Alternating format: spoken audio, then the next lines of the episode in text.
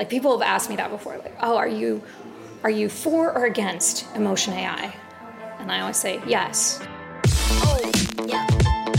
This is Pamela Pavliscak.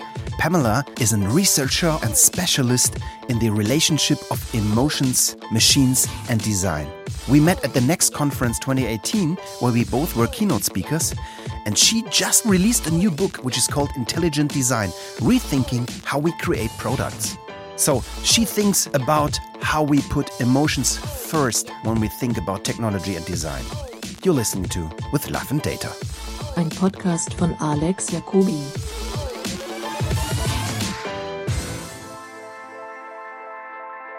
So Yeah, yeah, let's do it. Love and Data and, and the special episodes with Next Conference. So uh, please introduce yourself, please. Okay, um, my name is Pamela Pavliscak, and I run a research and design studio called Yeah. Change Sciences. We also have a lot of side projects going. We have some a software platform called Sounding Box, and I teach at Pratt Institute. I teach uh, design research and speculative design, but my main area is our emotional relationship with technology. Okay. And what's the role of design in our relationship with technology? Well, design mediates everything, our world. I mean, look around you. There is not, or if in the comfort of your own homes, look around you and you'll see everything has been designed.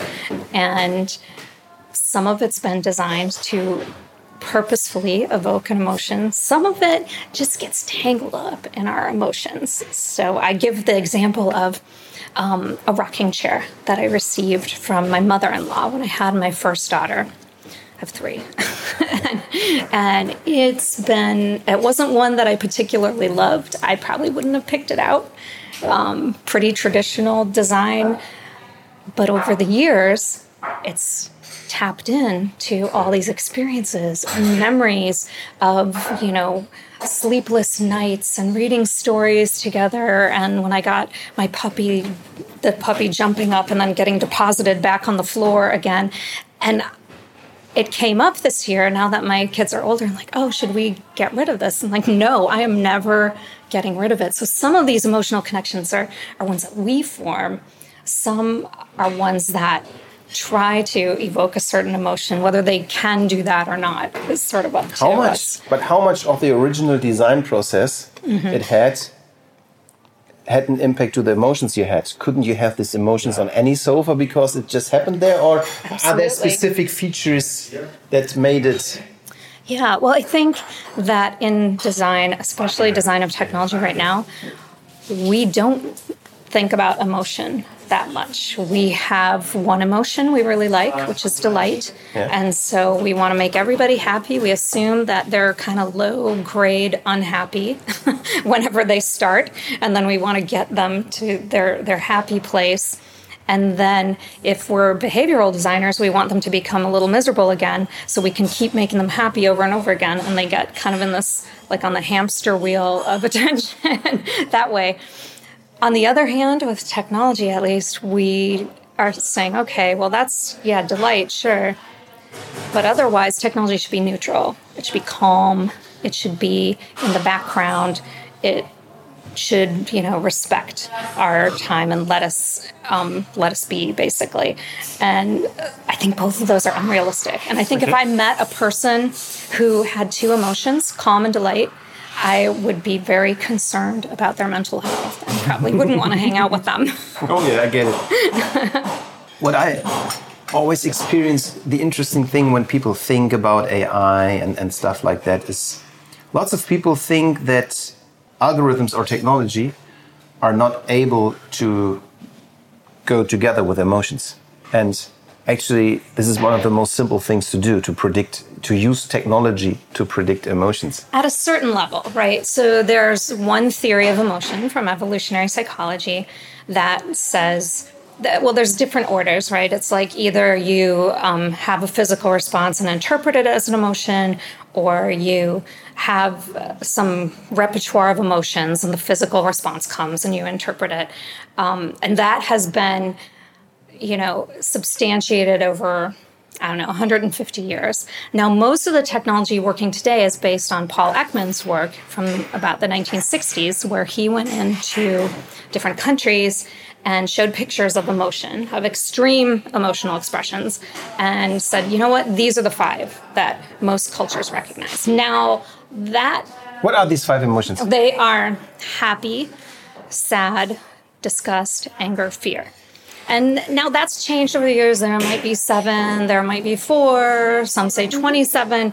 But the outcome of that is he created a system of facial action coding system and it's used by the cia and uh, security people and for lie detection all based on a certain sequence or combination of physical expressions now that said that makes it easy to code into like a facial recognition program and there are similar models for voice or for text but that's only one theory so there are other theories that say emotion is constructed. You basically have, you know, uh, positive and negative, and then you keep adding as you go from your personal experience, from your social experience, from your culture.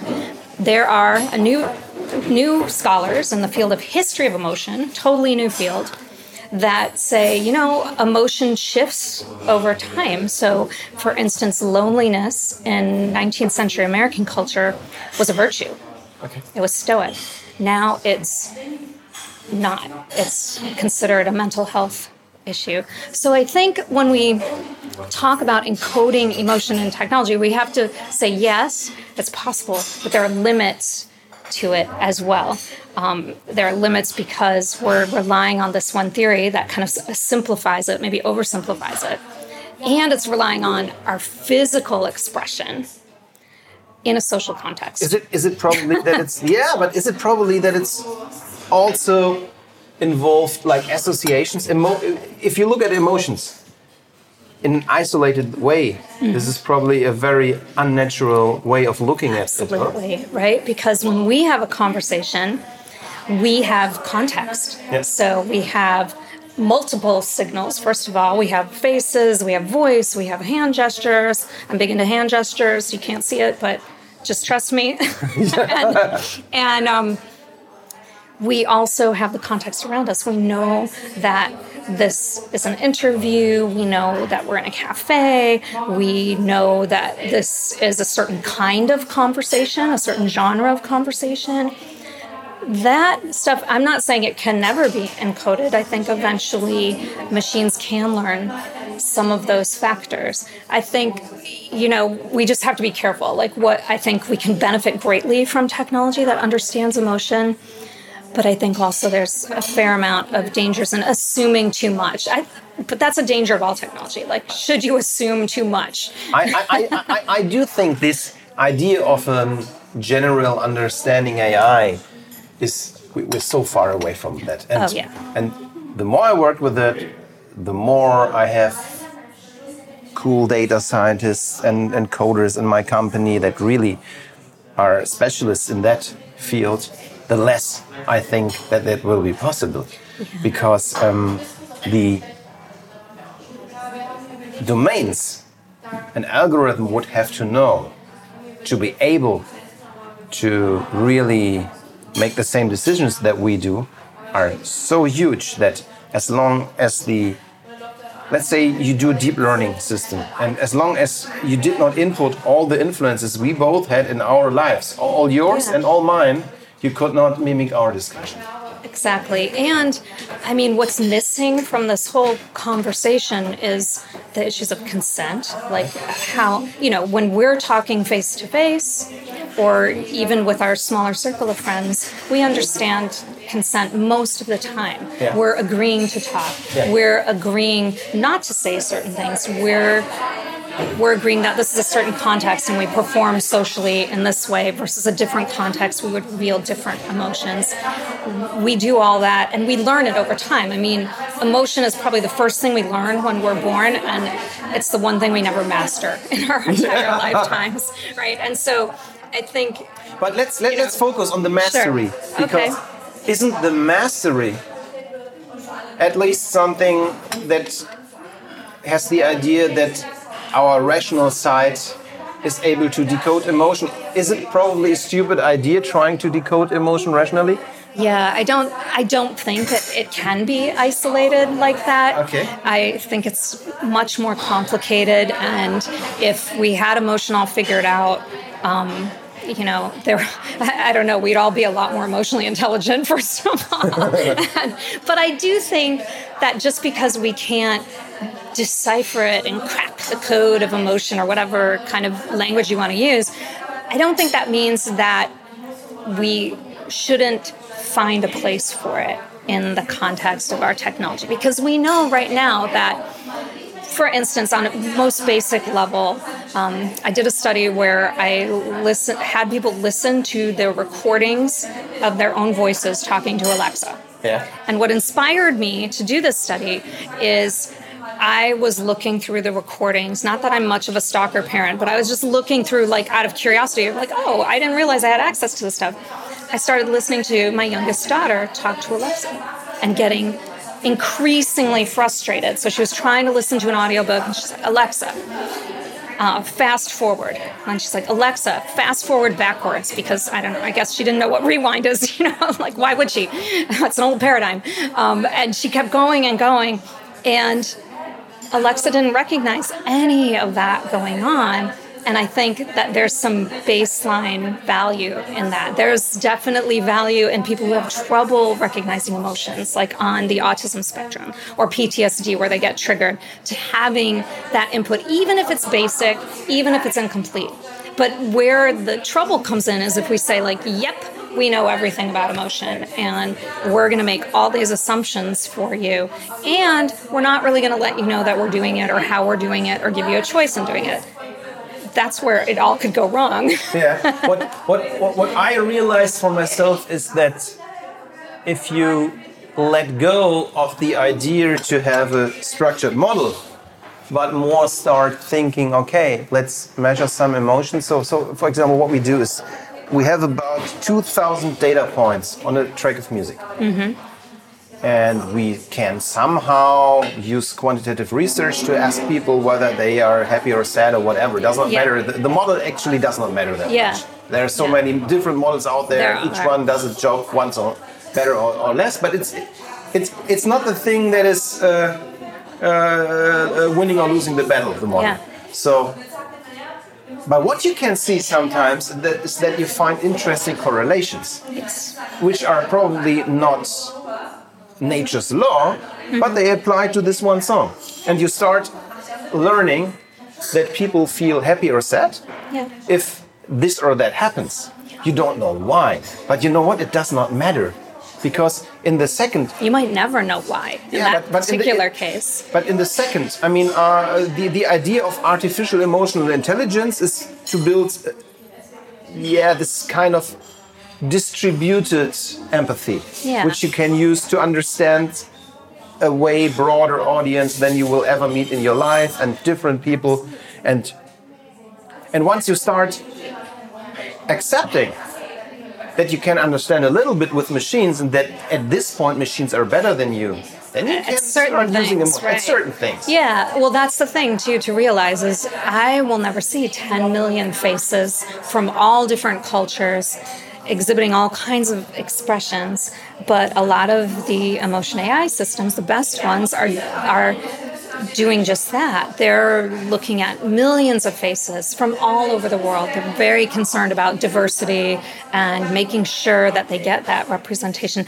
I think that's a positive. Yeah. I could learn from that. I think we all could learn from that we we don't have to say like yep this is it we've totally figured it out and it's universal and generalizable like we always that's kind of our impulse to do i think in tech at least i don't think we need to go there but i think we can definitely learn a lot from it i, I often have the feeling that it can help us to overcome our prejudices for, for example, I mean, I'm living in this advertising hipster world. You know, we're all cool. We're all hanging he around. Is. He's really We cool. don't like. We don't like this cheesy crap. You know. And then,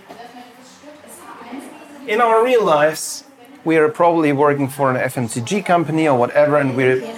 making ads for people who are pretty normal.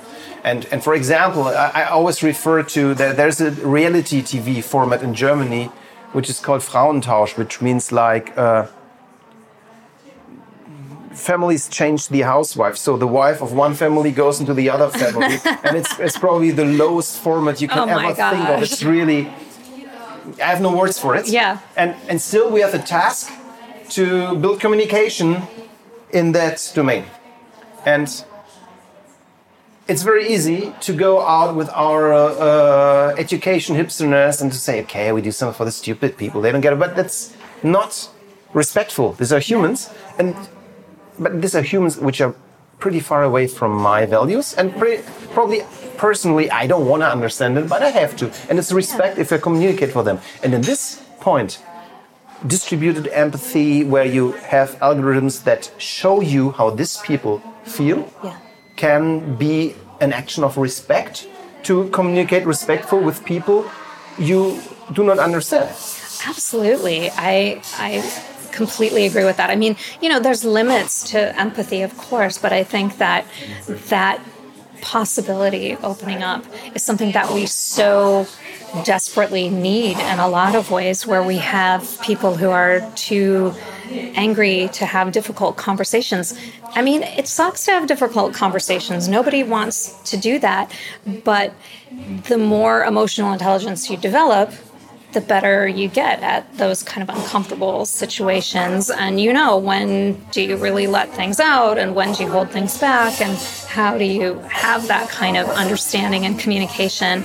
I think that's so valuable. And I think now, when we look at technology and how it's not recognizing emotion, there are hints and glimmers in the research that it's having an impact on our own empathy. So, teens, for instance, are exhibiting less empathy in certain situations, um, less.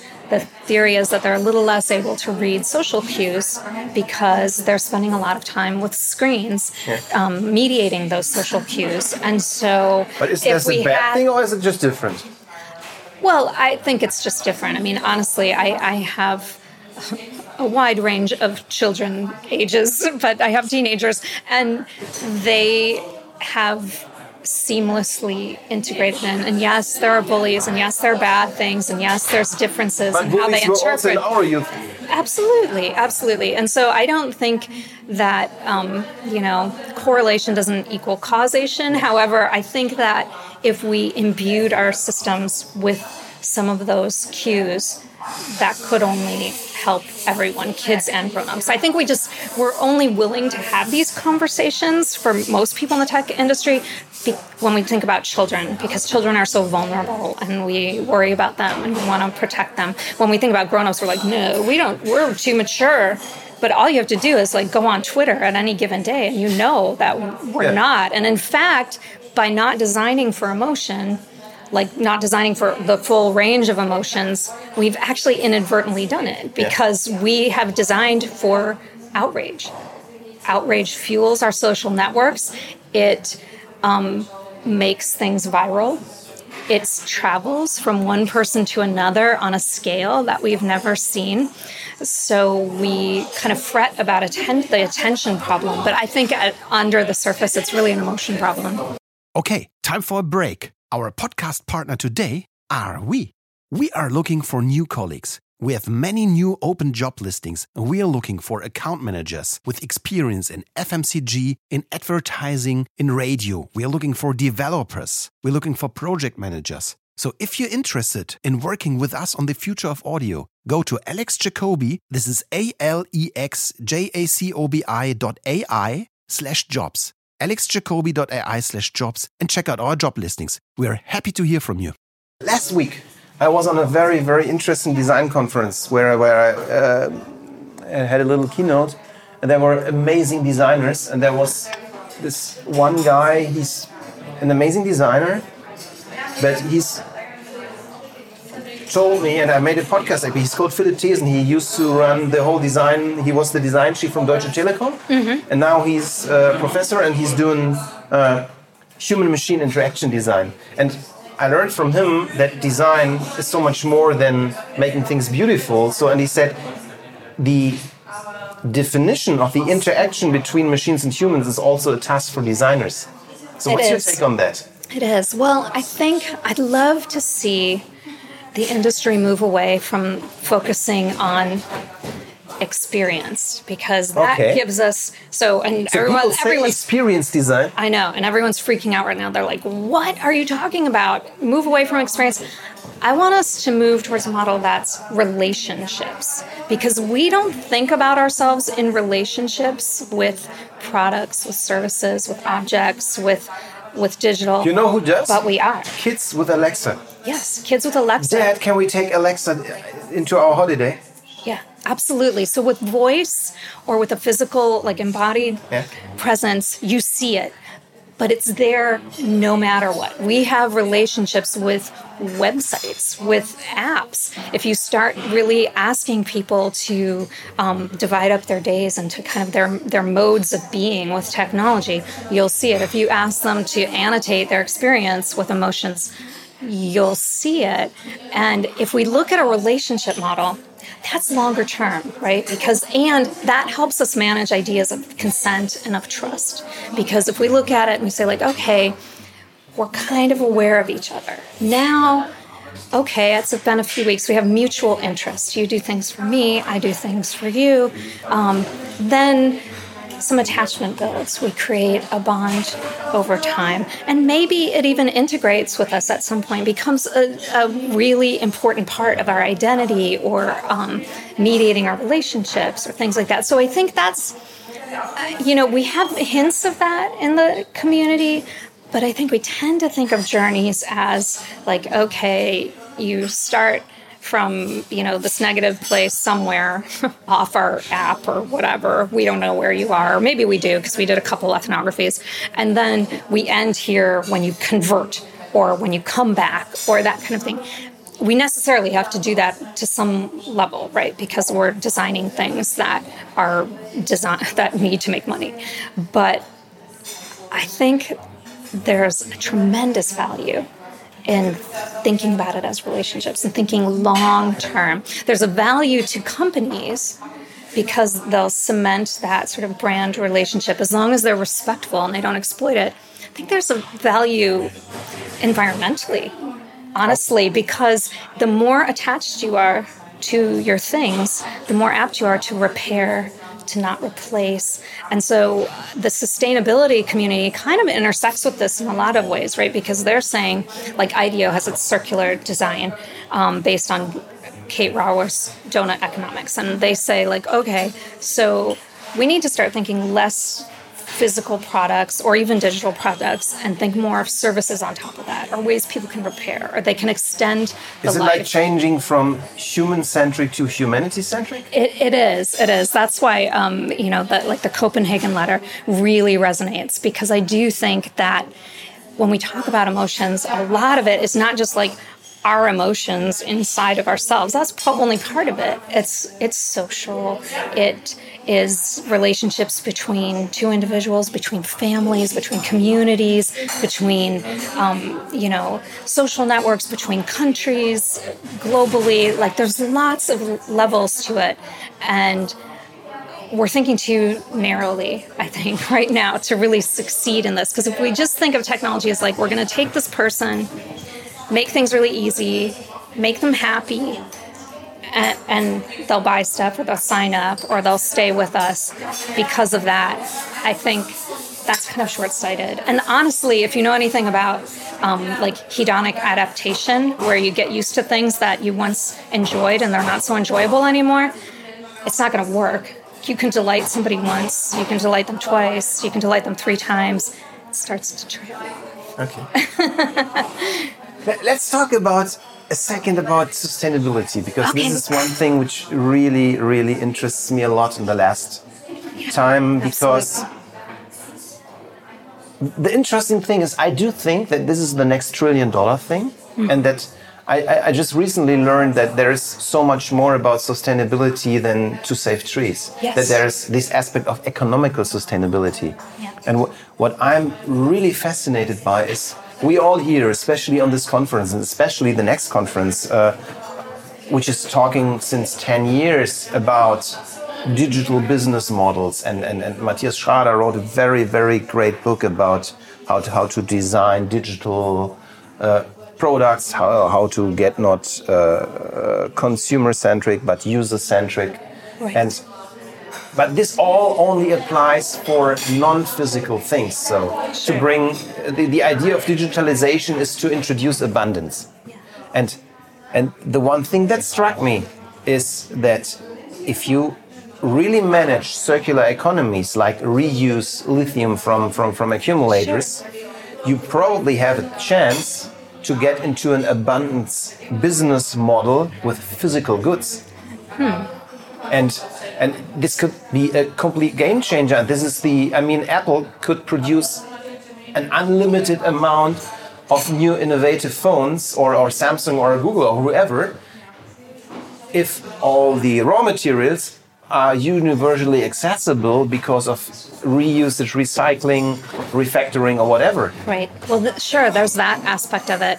I think also they could um, sustain the love for certain products that so we don't have to keep buying new products all the time. So, for instance, I'll just go on the record saying that iPhone 6 was probably the last great iPhone because it was small, it had a headphone jack, picture's good enough for me. Uh, you know, I'm a small person. I don't like a big phone. I would love to keep it up, keep going with it. You know, I replaced the battery. I, I want more choices like that. Yeah. I want more options. I don't want to do it myself though. So I want some services. I want some options on that. And I think that is an untapped area of business right now for a lot of things. You know, there's a few companies that are into that, like um, it Volkswagen. involves different different thinking, like like yeah. changing from being a hardware manufacturer to to being a communication provider. Absolutely, and and and a service provider, right? Yeah. And so, I mean, some places do make that leap. So Patagonia has, you know, they'll replace and repair yeah. um, Volkswagen for their um, for their heritage vehicles. They have heritage parts so that yeah. you can keep them up. Um, I think you know emotion is mixed up in that whole thing, right? Because we we keep the things that we love, and we love the things that make us grow as a person and challenge us and like let us be different. And I think right now, a lot of products don't do that. They have a certain lifespan. Maybe it's built in on purpose, maybe it just is that way. And I think even digital products have this too. There's kind of a tech time warp, right? So, um, so for example, when I went to graduate school, I um, would come, you know, I had this great experience. I'm reading all these things, I'm like existential, whatever, and very cool all of a sudden. I go home for the holidays and my parents are like, oh, you know, here's this food that you like. Here is the TV shows you want to watch. Here's all these things. Here's your room just the way you left it. And because they're in a time warp, they knew the old me. They don't know like the new me which I think is cooler than the old me. And we always do. Like that's the thing in, in positive psychology and economics is that we always think like we're new is better. We're well, no, not that new is better, but that for ourselves, it's called the end of history illusion. That we're always at our best possible self wherever we are. So I think that, but the algorithms do the same thing to me, right? So simple example, I have a pair of shoes I liked a year ago or whatever. They they follow me all around the internet wherever I go, and I'm just, you know, and maybe I already bought them. Haha, that's funny. Or um, maybe I still like them, but maybe I don't. Maybe I've changed. Maybe I've grown. Maybe I'm not that shoe anymore. But this is missing respect because usually the retailers don't care about you. No, they don't. They, it's they, missing that piece mean, of it. it. It's probably a thing any intern can do to introduce a kill pixel into a shopping cart to, to make these ads go away. But I do this thing. This thing's change. I mean, with yeah. with GDPR in Europe, for example. Yes. Uh, when I started thinking and talking about it, I was pretty much anti GDPR. okay. Uh, pretty much, yeah. Uh, but the more I digged into it, I realized I'm actually not against the ideas. Mm -hmm. I'm more against the way it's executed. Sure. And today, I think that we're better off with it than not with it. But So you've we have- changed.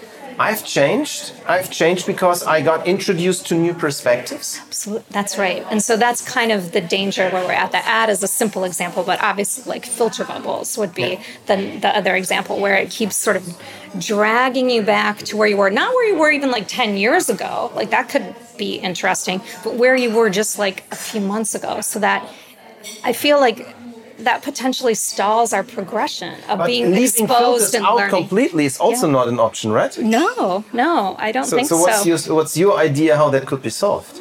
I, I think that Is it how you design the bubbles? Um, I think it's well. First of all, there's been lots of attempts to sort of every so often get you out of your bubble and mm-hmm. expose you to other things. That element of serendipity, I think, is still really important. That's how we discover things. Maybe there's ways to stretch ourselves just a little bit at a time, right? So, like in the US right now, if you support Trump or if you don't, you're not really having conversations and you're not changing see each other's minds. Yeah, you're always you are not having difficult conversations. You're not respecting each other's idea. You're just like, mm, and you're what you see reinforces that.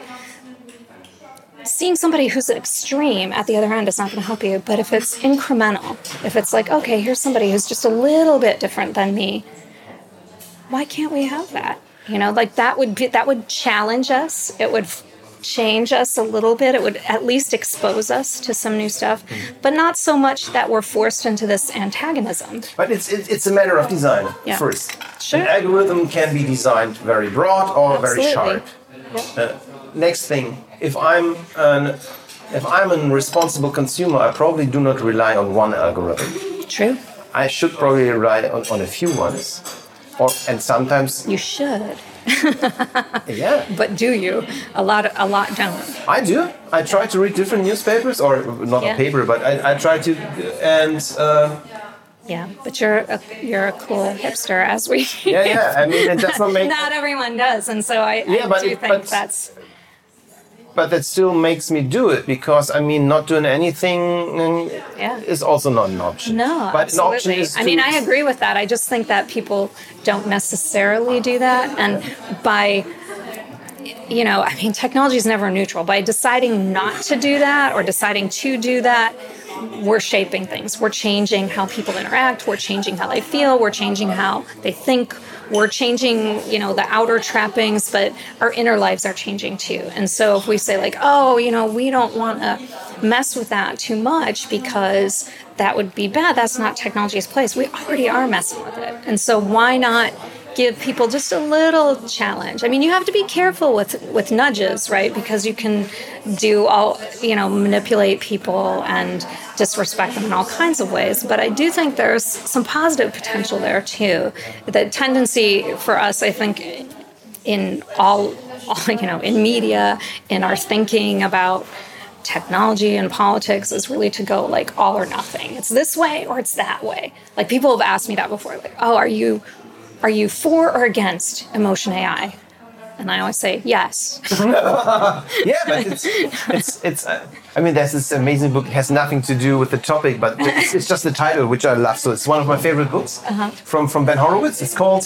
Uh, the hard thing about hard things, what to do when there are no easy answers. And, Yes. and so often it's like that there are no easy answers and people tend to want them. And especially with the digitalization of media, uh, the, the old media business had like, let's call it a distribution problem. So once you had something to say, your biggest uh, the, the, the smallest hole you had to went through was to find a publisher that publishes you. Yeah. And today you can publish anything to anyone, and it's an attention problem.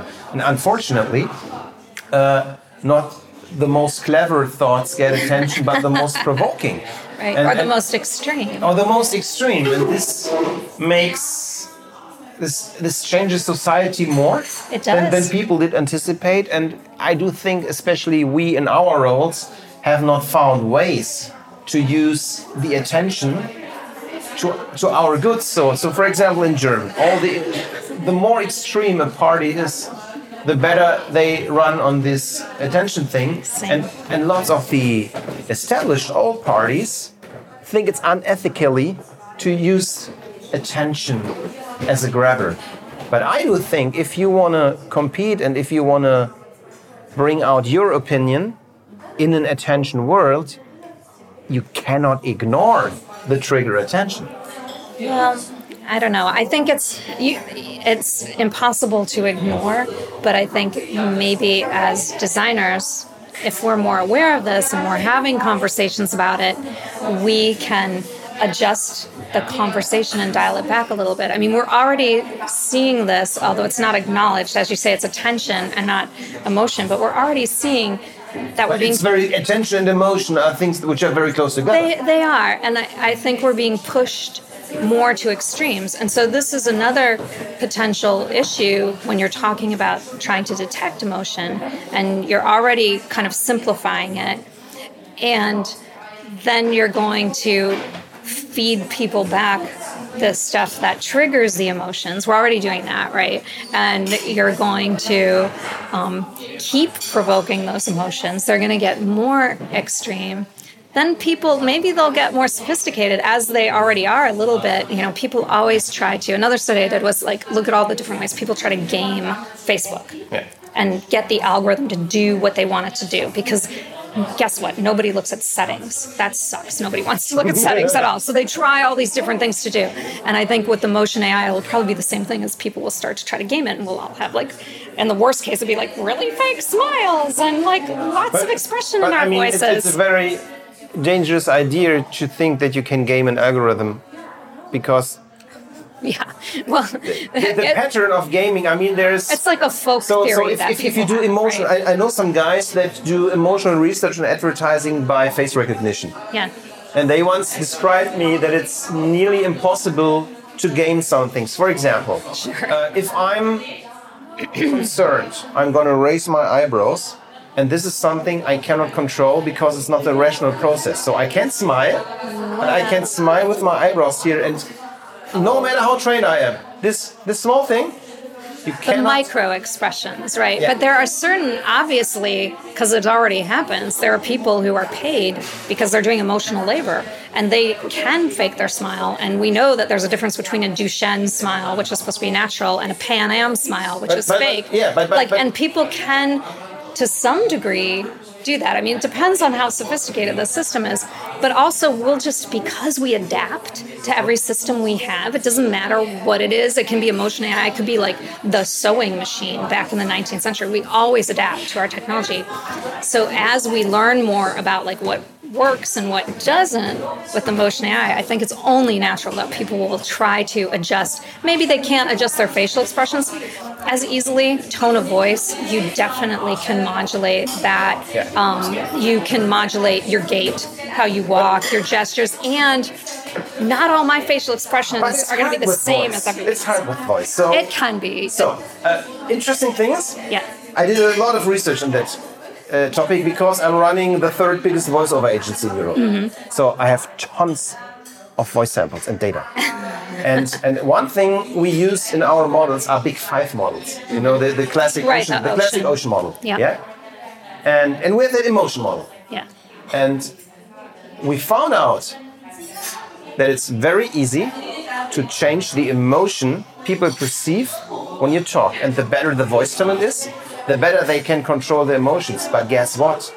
It's nearly impossible to game the big five. Yeah. It's you can work a bit on the extroversion part, and you can, to a certain degree, work on the agreeableness part.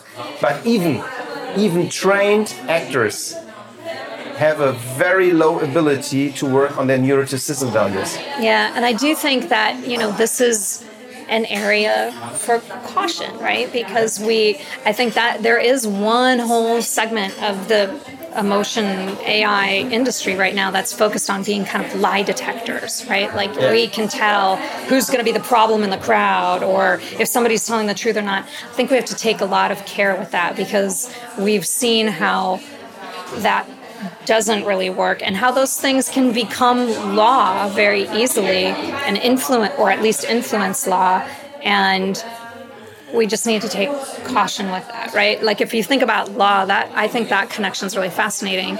So we think that if somebody is cool and calculated and not emotional in their responses in court, they might be guilty of a greater crime than somebody who was a crime of passion.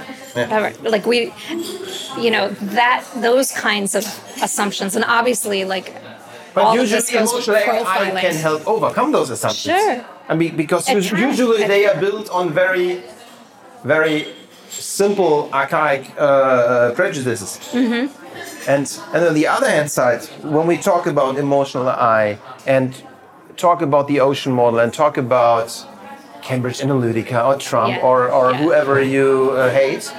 Um, take your pick, so many. Take your pick. Uh,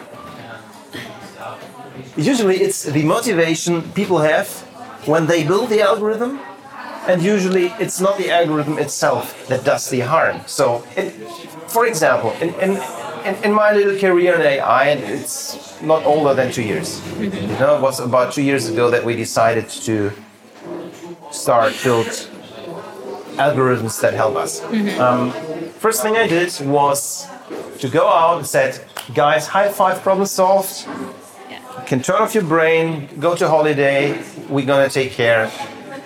And if you, I mean, I'm running my company, and if you meet an agency CEO, you probably have some similar skills and ideas about business, and sounds good to all of us. Mm-hmm. But comes the day where uh, music consultants working with a creative director, and they are not so happy about that because it was a very disrespectful thing because the way we communicated our ideas disrespected the creativity and the energy of the creatives. Ah. And and so our motivation in selling and building the tools was anti-human. It was it was it, it was to build a machine that makes the human an object and I learned a lot. And probably this podcast was my biggest learning curve to find out how to build a machine that makes the human the subject and puts the human in the driver's seat and build technology that helps creatives do things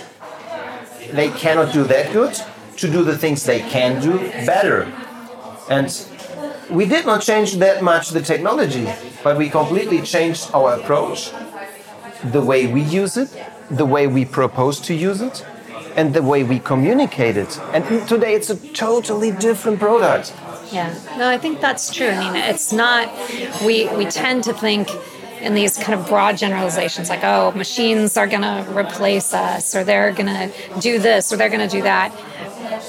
We actually are are managing that. We're in control of that and we can make decisions about what we want to do and how we want to do it. And I, I find that kind of the most frustrating thing when you talk about AI in general and emotion. AI is that people already go it's easy to go dark you know they go to kind of that shadow world right away and that's been built out in great detail for us with shows like Black Mirror and Westworld to show us, and it, it but, kind of limits our imagination but, about what the possibilities are. If we feel despair, it really tamps down our sense of agency, our sense that we can make choices, that we can make change.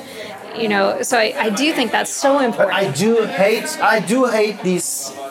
Uh, from a, at least from a job perspective, I do hate things like Black Mirror because it puts so it, it puts so many things into a different, wrong perspective.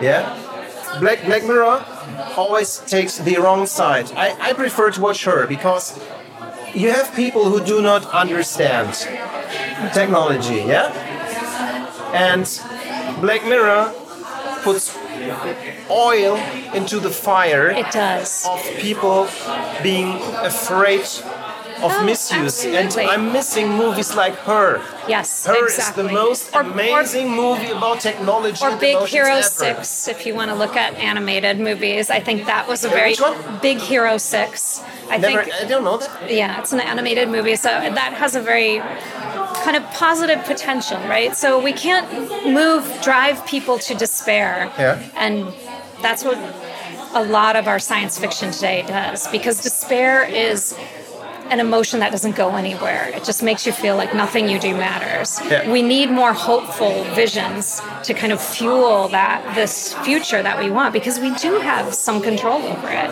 Yeah. Thinking about what's your special wish, what we could do to be in the next three years in a better state of humans and machines than we are today. I think that I guess my, my main wish would be that we really start to, in the tech world, start to not be afraid of emotions, not to shy away from the emotional layer. We're really good, we're getting really good at the functional layer. We need to pay more attention to that emotional layer. This is an amazing last word. Thank you very much, Pamela. Thank it was you. A pleasure to talk to you. It was amazing. It was Thank really you. inspiring. Thank you very much. Thanks. This was With Love and Data featuring Pamela Pavliscak. If you like this episode as much as I did, please go to iTunes, rate us with five stars, and leave a review. We're happy to hear from you.